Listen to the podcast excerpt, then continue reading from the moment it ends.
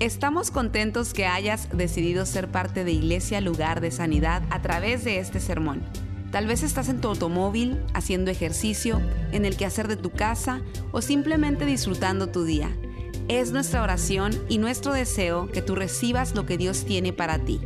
Si te es posible, te recomendamos que tomes notas de lo que Dios te hable el día de hoy. El tema de hoy es Yo soy la iglesia. Yo soy la iglesia.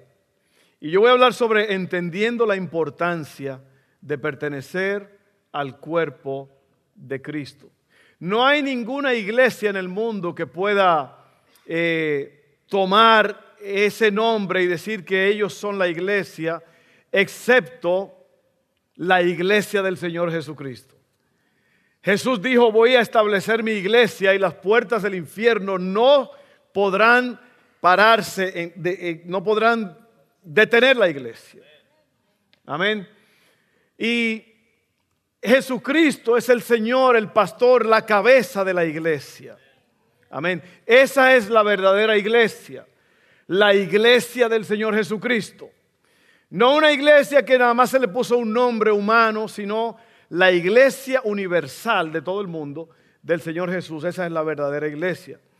Y en, en Primera de Timoteo 3:15, yo quiero que usted abra sus oídos hoy porque este es uno de los, de los mensajes más importantes que usted va a oír en su vida. Yo en realidad lo creo. Y la razón por la cual yo siento que Dios me dio este mensaje hoy es porque de vez en cuando la iglesia tiene que oír cuál es su función, cuál es su trabajo, qué significa este asunto de la iglesia y pertenecer al cuerpo de Cristo. En 1 Timoteo 3:15 dice así el apóstol Pablo, hablándole a Timoteo, su hijo amado, aunque espero verte pronto, te escribo estas cosas ahora. ¿Para qué? Para que si me retraso sepas cómo deben comportarse las personas en la familia de Dios. Esta es la iglesia del Dios viviente, columna y fundamento de la verdad. Tremendas palabras. Qué tremendas palabras. Una de las cosas más importantes es entender. Entender quiere decir tener una idea clara. Oiga bien, las personas que llegan lejos en todas las cosas que emprenden, son las que han entendido y actúan en base a ese entendimiento. ¿No le ha pasado eso que usted estaba batallando con algún tema, con algo, y usted dice, ah, ya entendí. Ya entendí quiere decir que se encienden las luces y tú puedes ver con claridad. Y si hay un tema en el cual nosotros tenemos que ver con claridad, es este tema de la iglesia. La palabra iglesia, eclesía en el idioma original, quiere decir congregación, reunión. Y creo que se le llamaba así a la, asamblea romana, o sea, a la reunión de, de las personas para los oficios, funciones del gobierno. Pero cuando se habla de la iglesia del Señor Jesús, se habla de la congregación, la unión de los santos, los hijos del Señor Jesús, los hijos de Dios. Esa es la iglesia del Señor Jesucristo. La palabra iglesia quiere decir reunión, congregación. Entonces, oiga bien, es, es, importante tener claridad y entender las cosas. Todo lo que tú haces en la vida tienes que tener un entendimiento. Si tú quieres tener un buen matrimonio, tú tienes que entender qué es un matrimonio cómo comienza, cómo se establece un buen matrimonio, qué quiere decir ser padre, ser madre, qué quiere decir eh, un hogar, una familia, en tu trabajo. Si tú tienes un entendimiento claro de lo que tú haces, tú puedes llegar lejos. Como te dije, las personas que llegan lejos es porque tienen un entendimiento. Hoy Dios quiere que nosotros tengamos una idea clara de lo que es la iglesia. Entonces aquí tenemos una, una iglesia preciosa, una iglesia llena una iglesia que está eh, avanzando. Amén. Miren hermanos, con mucha tristeza yo digo esto. Un, hermano me habló de una ciudad grande ayer, en uno de los estados más, bueno, más grandes de, de la nación. Y me dijo, hermano, en esta ciudad se han cerrado 37 iglesias. 37 iglesias hispanas. Imagínense, eso es en una ciudad. Y cuando se habla de, iglesia, se habla de templo, ¿verdad? Porque uno, uno ha usado esto como de una forma. Vamos a la iglesia, que la iglesia y la iglesia, la iglesia mía está en tal. Bueno, la iglesia es, la congregación, este es el templo. Han tenido que cerrar muchos templos, porque la gente no, no, está llegando a la iglesia. La gente no, no está yendo a la iglesia. Y los pastores tienen que cerrar el templo porque, imagínense, hay, pagos que hacer. Y si la gente no está yendo, la gente no está ofrendando, no está diezmando, eso está pasando. Así que con, yo con, tristeza digo eso, pero con gozo le doy gracias a Dios por ustedes, porque ustedes están aquí. Amén. Y cosas grandes están sucediendo. El martes pasado, martes de oración de crecer juntos, tuvimos 215 personas. Eso es un avivamiento. Mire, si usted me niega a mí que eso no es un avivamiento, cosas grandes están pasando en esta casa. Así que vamos a seguir adelante, vamos a seguir creciendo. Amén. Eso fue un paréntesis. Entonces, eh, tenemos que tener una idea clara de lo que es la iglesia. Los cristianos hemos sido llamados a pertenecer, no solo a creer, a pertenecer. Y es probable que yo hable un poco fuerte hoy, ¿ok? Es probable que yo hable un poco fuerte porque yo quiero eh, despertarlos yo quiero abrirle los ojos, porque hay mucha gente que están letárgicas. Hay muchas personas que van a la iglesia y eso es todo lo que ellos hacen, ir a la iglesia o al templo. Y ya, se sientan en un servicio, se van y ya no sucede más nada. Yo creo que hay que profundizar más y yo te voy a explicar exactamente para que tú te vayas con una idea clara de lo que es la iglesia del Señor Jesús. ¿Listos? All la iglesia es un cuerpo, no un edificio. Es un organismo, no una organización. Para que los órganos de tu cuerpo cumplan su función, deben de estar conectados al cuerpo. Así que este mensaje es para todos.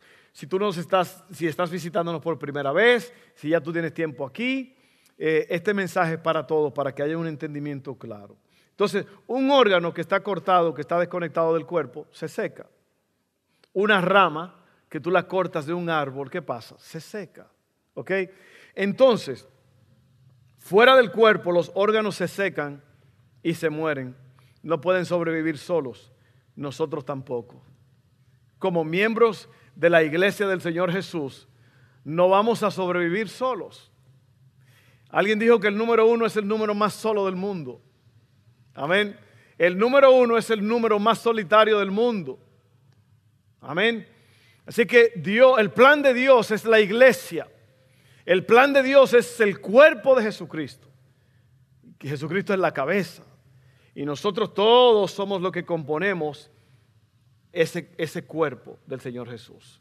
Pero si nosotros no sabemos cómo hacer esto, vamos a estar muchas veces como un órgano que se está secando. Y usted tiene que vivir Amén. Le voy a explicar esto rápidamente. Te voy, a, decir por qué necesitamos ser parte de la familia eclesiástica, de la familia de Dios, de la familia de la, de la iglesia del Señor Jesús. Número uno, ¿por qué es importante que tú seas parte? Porque te permite identificarte como un creyente genuino. Oiga bien, no puedo decir que sigo a Cristo si no tengo ningún compromiso con otro grupo específico de discípulos. Juan 13, 35 dice, de este modo todos sabrán que son mis discípulos si se aman los unos a los otros.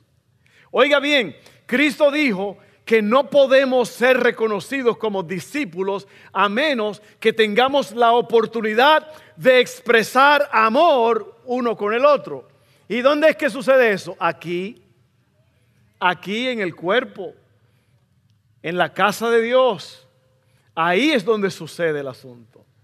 Entonces, ¿qué es un discípulo? Un discípulo, la palabra discípulo viene de disciplina. ¿Qué es una disciplina? Una disciplina es un precio que se paga para obtener algo mejor. Una disciplina es, es una, una entrega, un compromiso riguroso. Amén. Las personas que no tienen disciplina no llegan lejos. Amén. La palabra disciplina quiere decir que usted golpea su cuerpo. Cuando digo golpea, que usted no se da golpes, no. Usted somete su cuerpo en cualquier aspecto de la palabra, en lo que sea. Si tú quieres dejar de, o sea, si tú quieres eh, mejorar en tu salud, en, en todo, tú vas a tener que pagar un precio. Amén. Y ahí es donde la gente no, no entra, no. Porque no, eh, mire, hay que pagar un precio. Amén. Usted tiene que decidir si usted va a ser saludable o no.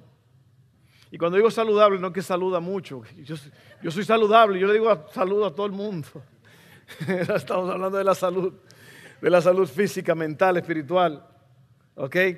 Así que, primeramente, tú necesitas ser parte de la familia eclesiástica porque te permite identificarte como creyente genuino. Número dos, te aparta del aislamiento egocéntrico. ¿Qué quiere decir aislarse? Una isla es, es una, una porción de tierra rodeada de agua. Una isla es solitaria. La palabra aislarse quiere decir volverse islas.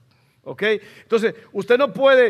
Eh, eh, si tú no eres parte de la familia eclesiástica, te vas a, te vas a apartar. ¿Ok? Te aparta del aislamiento egocéntrico. La iglesia local, esto, es el salón de clases donde aprendes a vivir con la familia de Dios. Una de las virtudes más grandes es poder oír la verdad y no salir corriendo. Amén. ¿A cuánto ustedes le están diciendo la verdad? Usted quisiera que, que alguien se calle la boca para yo salir corriendo, para yo irme de aquí. O puede ser en cualquier situación, en cualquier lugar. Pero esto te aparta del aislamiento egocéntrico. ¿Qué quiere decir egocéntrico? Centrado en mí mismo.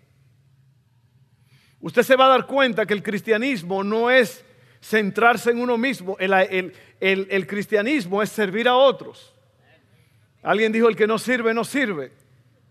Amén. Número tres, te, ayuda a mantener, te ayuda a mantenerte en forma espiritualmente, saludable espiritualmente. Nunca vas a madurar si solo vas a los servicios y eres un espectador pasivo.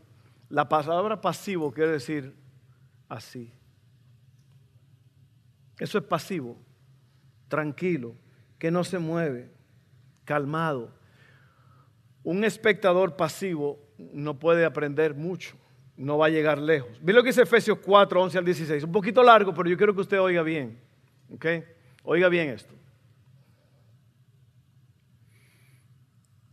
Dice, ahora bien, Cristo dio los siguientes dones a la iglesia. Los apóstoles, los profetas, los evangelistas y los pastores y maestros. Ellos, estos cinco grupos, tienen ellos tienen la responsabilidad de preparar al pueblo de Dios para que lleve a cabo la obra de Dios y edifique la iglesia, es decir, el cuerpo de Cristo. Ese proceso continuará hasta que todos alcancemos tal unidad en nuestra fe y conocimiento del Hijo de Dios que seamos maduros en el Señor. Es decir, hasta que lleguemos a la plena y completa medida de Cristo. Oiga bien, esto está muy importante. Les dije ahorita que para poder llegar lejos hay que, hay que entender. Si usted no entiende esto, usted nunca va a entender para qué usted existe en la tierra. ¿Ok? Hay un libro que hizo un hombre llamado Rick Warren, que recuerde, después de la Biblia es el libro más vendido en toda la historia. Se llama Una vida con propósito. Una vida con propósito. Si usted no lo tiene, ordénelo en Amazon también ordené mi libro, El hombre que pudo haber sido, que ya hoy va a estar en Amazon, ¿ok? El hombre que pudo haber sido. Métase ahí Amazon y busque ahí El hombre que pudo haber sido. Pero también ordene ese otro de Rick Warren. O sea, que esa sea su segunda opción, el de Rick Warren. Creo que le cambiaron el nombre, ahora se llama ¿Para qué estoy aquí en la tierra? Oiga bien, ¿para qué estoy aquí? Le voy a decir algo, le voy a decir algo. si una persona, la persona que menos pueden vivir en esta tierra, o sea, no tienen sabor en lo que están haciendo, son las personas que no entienden para qué fueron hechos. Por eso es que la gente se suicida, por eso es que la gente va de fiesta en fiesta, por eso es que la gente hace esto, porque no tienen propósito, no entienden cómo gozar la vida. Amén. Y andan buscando y buscando y buscando, pero cuando usted entiende para que usted fue hecho, Usted fue hecho para ser parte del cuerpo de Cristo y edificarse, crecer y llegar lejos. Amén. Entonces dice aquí que cuando esta gente, los apóstoles, profetas, evangelistas, maestros, eh, cuando ellos, ellos son el regalo de Dios para la iglesia.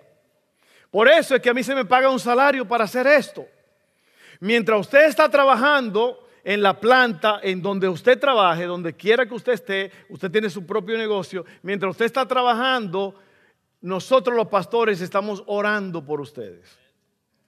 Nosotros estamos planeando, nosotros estamos eh, eh, comiendo Biblia, amén, estudiando para hacer esto para mantener la obra caminando, para que haya martes de crecimiento, para que haya reunión de hombres, para que haya reunión de mujeres, para que haya alcances evangelísticos. Para eso es que eh, estas personas, el regalo de Dios para la iglesia, maestros, evangelistas, pastores, profetas y apóstoles, ellos son el regalo de Dios. ¿Para qué? Mire para qué son esta gente. ¿Para qué son? Para esto. Entonces, ya no seremos inmaduros como los niños. No seremos arrastrados de un lado a otro ni empujados por cualquier corriente de nuevas enseñanzas. No nos dejemos llevar por personas, no nos dejaremos llevar por personas que intentan engañarnos con mentiras tan hábiles que parezcan la verdad. En cambio, hablaremos la verdad con amor y así creeremos, creceremos, perdón, en todo sentido hasta parecernos más y más a Cristo quien es la cabeza de su cuerpo, que es la iglesia. Él hace que todo el cuerpo encaje perfectamente y cada parte al cumplir con su función específica ayuda a que los demás se desarrollen y entonces todo el cuerpo crece y está lleno, sano y lleno de amor. Usted se da cuenta, mire, le voy a decir algo. Hay gente que se pone a ver un predicador en YouTube y que se y empiezan a, aceptar la autoridad de ese pastor que ni conocen más que la de su propio pastor. Y esa gente andan de, YouTube en YouTube y esas son la misma gente que después se van de la iglesia porque empiezan a comparar. No, que este pastor, eh, un pastor es una persona que ni conocen. Pero Dios cree en esto, en la iglesia local. Amén. Usted tiene un pastor de carne y hueso que usted puede abrazar. Amén. Tiene pastores que podemos mirarlo a los ojos y decirle cómo estás. ¿Necesitas ayuda? Podemos hablar. Pastor, ¿puedo hablar una cita con usted? Tengo un problema. Claro. Trata de llamar a ese pastor de YouTube a ver qué te vas. Amén. ¿Por qué? Porque, la, y, oiga, no hay nada mal en eso. Hay muchos predicadores que están predicando y, mucha gente se están convirtiendo, está bien. Pero el plan de Dios es la iglesia local. La iglesia local. Si usted, si usted no lo entiende, lea otra vez. Cuando, cuando yo le dé su, su hojita, usted lea todo esto otra vez y lo va a entender. Así que número uno, te permite identificarte como creyente genuino. Número dos, te aparta del aislamiento egocéntrico. Tres, te ayuda a mantenerte en forma espiritualmente, o sea, fuerte. Y luego cuatro, evitará que te apartes. Una de las cosas más importantes en la vida es tener a alguien que te diga la verdad con amor y te haga ver las cosas como son. Amén. Cristo dijo en Mateo 7 al 13. Entren por la puerta estrecha porque es ancha la puerta y espacioso el camino que conduce a la destrucción y muchos entran por ella. Así que la, la reunión, la congregación, el compromiso con la casa de Dios va a evitar que te apartes, que te apartes del Evangelio. Amén.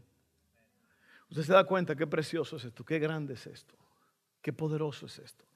Es más, miren, e, esto es tan grande que no hay nada que se compare con la iglesia. En el planeta Tierra no hay nada, no hay nada que se compare con esto. Es es el plan de Dios para salvar a la humanidad, es la iglesia. Jesucristo vino y murió en la cruz del Calvario, pero Él es la cabeza de la iglesia. Y la iglesia ahora está haciendo lo que la cabeza eh, le dicta que haga. Por eso es que nosotros hacemos lo que hacemos, estamos llevando el Evangelio. Y ahorita le voy a explicar cómo le hacemos. Pero miren, eh, los propósitos de Dios para su iglesia son los mismos que Dios tiene para tu vida. Y son cinco cosas y usted lo va a ver aquí, miren cinco propósitos que tú tienes como, como, como cristiano en esta tierra. la iglesia también, son los mismos propósitos de la iglesia. Adoración, comunión, discipulado, ministerio y evangelismo. Te los voy a definir rápidamente porque se nos está acabando el tiempo. No, no, estamos bien todavía, estamos bien. La adoración te ayudará a concentrarte en Dios. ¿Qué es la adoración? La adoración es un reconocimiento de quién Dios es. La adoración es una entrega. La adoración es reconocer la soberanía de Dios en el sentido de que Él todo lo puede. Él está en todos los lados. Él, él hace como Él quiere, cuando Él quiere, donde Él quiere. Amén. Y usted adora a Dios porque Él es soberano y porque Él está en control de todo. Y cuando usted adora entonces, si usted entiende que Dios está en control de todo, entonces usted entiende que Dios está en control de su vida. Amén. Y usted no anda asustado ni, ni corriendo de allá para acá. Usted sabe que Dios está en control. Esa es la adoración. Luego viene la comunión. La palabra comunión quiere decir unión común te ayudará a enfrentar los problemas de la vida. ¿Por qué? La comunión con los hermanos. No hay nada más poderoso que una persona ore por ti en medio de una situación difícil. Que clamen al Dios vivo juntos para que Dios haga una obra grande en tu vida. Tú estás débil a lo mejor, a lo mejor estás pasando por una crisis a lo mejor estás siendo agobiado, a lo mejor estás ah, teniendo ataques de pánico, de ansiedad, y tú llamas a alguien. Una vez me dio un hombre que estaba pasando por una, cosa horrible. usted sabe que esos ataques de pánico y ansiedad eh, hoy día son muy populares. Eh, em, hasta muchos pastores. Yo conozco de pastores, varios pastores. Yo puedo recordar tres, cuatro pastores ahora mismo que le han dado ataques espantosos de ansiedad que hasta hay, que internarlos. O sea que todo el mundo sufre de esto. Déjeme decirle por qué ocurren estos ataques de pánico y de ansiedad. Muchas veces esto está conectado a la preocupación. Usted está, está preocupando por algo, usted está viendo cosas, usted está viendo mucha noticia, mucha televisión y poca oración, mucha televisión y poca Biblia, y usted está más, eh, usted está más eh, en, el asunto de las noticias, concentrado en, lo que está pasando en el mundo, y usted empieza entonces ahora a pensar, ¿y qué si a mí me pasa esto? ¿Y por qué pasa eso? ¿Y qué si pierdo el trabajo? Y todo eso va eh, detrás, donde nadie ve eso, esos pensamientos están trabajando, y cuando usted viene a ver en un momento dado, boom, usted se, usted se sale de, de orden. La estabilidad se le va a pique. Yo recuerdo a este hombre que yo estaba hablando con él un día y me dijo, ora por mí, ora por, por, por favor, por favor, ora por mí ahora, mis me está dando un ataque, por favor, ora. Una ansiedad espantosa. Pero él tuvo a alguien que pudo haber orado por él ahí. Oramos juntos y se le pasó. Eso es lo que hace la comunión, te ayuda a salir adelante. Yo recuerdo uno de mis hijos, Dustin, eh, mi esposa y, mis hijos tuvieron un accidente muy espantoso hace muchos años. Muchos de ustedes saben eso, muchos no. Choque de frente, que fue una cosa horrible. El carro quedó destruido. Eh, mi esposa se le rompió, una, se le rompió el tobillo. Eh, tuvieron que hacerle una cirugía. Dustin, el que estaba tocando el bajo aquí, él fue el que más, el más sufrió en el accidente. Tuvo una herida que desde aquí, desde el ojo hasta la cabeza, una herida que hasta los pensamientos se le veían cuando ustedes. Eso es un juego para no llorar, ¿no? Mejor me río para no llorar, fue un día muy duro ese. Y no ese día, los días que vinieron después. Y, y Dustin batalló mucho por ese golpe en la cabeza, porque él tuvo una, herida interna. Su cerebro se movió y chocó. Él estaba, él, parece que él chocó con algo enfrente de su asiento cuando el impacto. Y el, cerebro, según lo explicó la, experta en esto, chocó en, el cráneo adentro y luego se echó para atrás el cerebro y chocó atrás. Y eso es una, herida interna. El, cráneo no se le rompió, pero tuvo una herida interna. Y a raíz de eso él tuvo muchos problemas. Eh. Le daban miedo y todo eso. Yo sé que a él no le importa que yo diga eso, porque alguien va a ser edificado por esto. Entonces, Dustin empezó a sufrir esas cosas. Y yo recuerdo que él, se paraba allí al lado de mi cama, a las 1, 2, 3 de la mañana. Estaba parado y nada me tocaba así. Y yo me despertaba y ahí estaba Dustin y me dice, me está dando esa cosa. Y yo me paraba y el, lo que hacíamos era que nos íbamos a la sala, nos sentábamos allí en el sofá, orábamos, hablábamos un poco, veíamos un poco de televisión. Entonces me decía, ya me siento bien, estoy bien. Y se iba a acostar. Imagínense si yo no hubiera estado como padre ahí. Pero no solamente un padre, pero un padre que sabía a, quién acudir. Porque cuando lo trajeron en una tabla así, en el helicóptero, lo llevaron allá, ahí estaban varios doctores, enfermeras, la, habitación llena de gente, y este muchacho estaba llorando, las lágrimas se le salían porque tiene un dolor horrible. Y yo le dije, Dustin, vamos a hacer lo que sabemos hacer, vamos a orar, vamos a clamar a Dios, que es lo único que podemos hacer.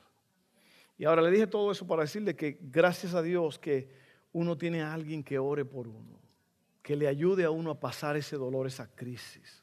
Amén. Eso es lo que hace el cuerpo de Cristo. Tres, el discipulado te ayudará a fortalecer tu fe, porque el discipulado es el crecimiento espiritual el crecimiento en la iglesia, el crecimiento que tú estás experimentando ahora mismo en, las clases de próximos pasos, en, la, en las reuniones de hombres, en las reuniones de mujeres, en martes de crecer, en la oración, todo eso tú estás siendo discipulado, estás creciendo, estás estudiando la palabra, estás leyendo. Luego el ministerio te ayudará a descubrir tus talentos. ¿Qué es el ministerio? Los dones que Dios te ha dado, los dones que Dios te ha dado, dones de sanidades, dones de profecía, muchísimos dones para que tú lo apliques aquí en la casa de Dios uno al otro. Uno al otro nos ayudamos y uno al otro vamos creciendo. Ese es el, ministerio. Y luego el evangelismo, que es, eh, es tu misión. Cuando tú sales a predicar, cuando tú sales a servir fuera de la iglesia, esa es la misión. Así que adoración, comunión, discipulado, ministerio y evangelismo. Son los cinco propósitos de Dios para ti. En conclusión, eh, la diferencia y sabe lo que pasa, miren, este martes nosotros comenzamos nuestras clases de próximos pasos. Y lo que yo quiero es que todas las personas que están aquí ahora mismo estén trabajando y activados en la iglesia porque ese es el plan de Dios. Amén. Déjeme, yo le tengo buenas nuevas para ustedes, o a lo mejor buenas nuevas que a lo mejor usted no sabía, y es que Dios quiere que usted haga más que sentarse en la iglesia el domingo. Hay mucho más, mucho más. Tú tienes que activar todas estas cosas que acabamos de, leer, cinco cosas. Amén. La comunión, el discipulado, la adoración, todo eso. Y yo quiero que si tú no has tomado estas clases, lo que hacen estas clases te preparan para lanzarte a trabajar aquí en la casa de Dios. Aquí hay muchas cosas que hacer. Mira, está el estacionamiento, está la, tecnología, está la, adoración aquí arriba. Una de las cosas que queremos es las personas que están aquí arriba, los cantantes, músicos, los adoradores aquí, eso se llaman ministerios de alta visibilidad.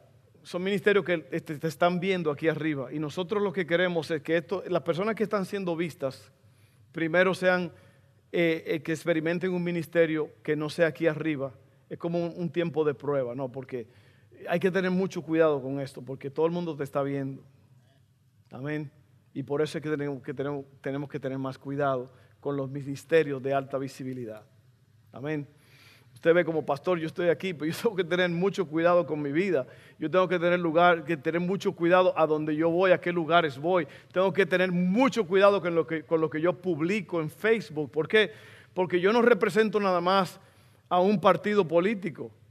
Usted, esta iglesia está representada aquí de muchas culturas, diferentes partidos políticos, diferentes opiniones. Yo no me puedo dar una opinión mía personal sobre política y echarme a todo el mundo encima de enemigo o a la mitad de la iglesia. Usted se da cuenta, yo tengo que tener mucho cuidado con eso. Porque mi llamado es a servirle a la gente. Amén. Entonces, eh, yo quiero que si usted no lo ha hecho, el martes, usted se apunte aquí afuera, vamos a tener, Agustín va a estar allí con su equipo. Apúntese para comenzar este martes la clase de próximos pasos. Son cuatro semanas, son clases de una hora eh, ahí le dan un pequeño snack y una clase espectacular. Usted va a estar allí y va a estar listo para trabajar en la iglesia. Amén. Estacionamiento, esto, esto, limpieza de la iglesia, ministerio de niños. Hay tantas cosas en las cuales usted puede involucrarse, muchísimo ministerio. Eso se lo vamos a explicar después. Entonces, la diferencia entre ser un mero asistente al templo y un miembro de la iglesia es el compromiso. Los asistentes son espectadores frente al escenario, los miembros están comprometidos con el ministerio. Los asistentes son consumidores, los miembros son contribuyentes. Los asistentes desean tener los beneficios de la iglesia sin compartir las obligaciones. Entonces, ¿cómo sería nuestra iglesia, ya cerrando aquí, si nosotros hiciéramos esto? ¿Cómo sería? ¿Cómo sería nuestra iglesia si nos dedicáramos completamente a Dios? Si nos dedicáramos completamente a la oración diaria. Si nos dedicáramos a leer la palabra de Dios diariamente. Si nos dedicáramos a otros diariamente. ¿Y qué pasaría si fuéramos una iglesia que se reuniera? alentándonos constantemente unos a otros y satisfaciendo las necesidades, necesidades del otro, desafiándonos uno al otro a ser más como Jesús. Y que si fuéramos una iglesia que está comprometida a crecer, leyendo la palabra, orando la palabra y siguiendo la voz de Dios. Imagínense. Y que si fuéramos esa iglesia que se ha comprometido a ir más allá de las cuatro paredes. No solamente a, a venir a la iglesia, pero a ser la iglesia. Alcanzando el mundo, pero también teniendo cuidado, cuidando a los que están cerca, a los que están aquí en la casa. ¿Y qué si fuéramos como la iglesia del libro de los Hechos? Reuniéndonos, creciendo y yendo. Reuniéndonos, creciendo y yéndonos.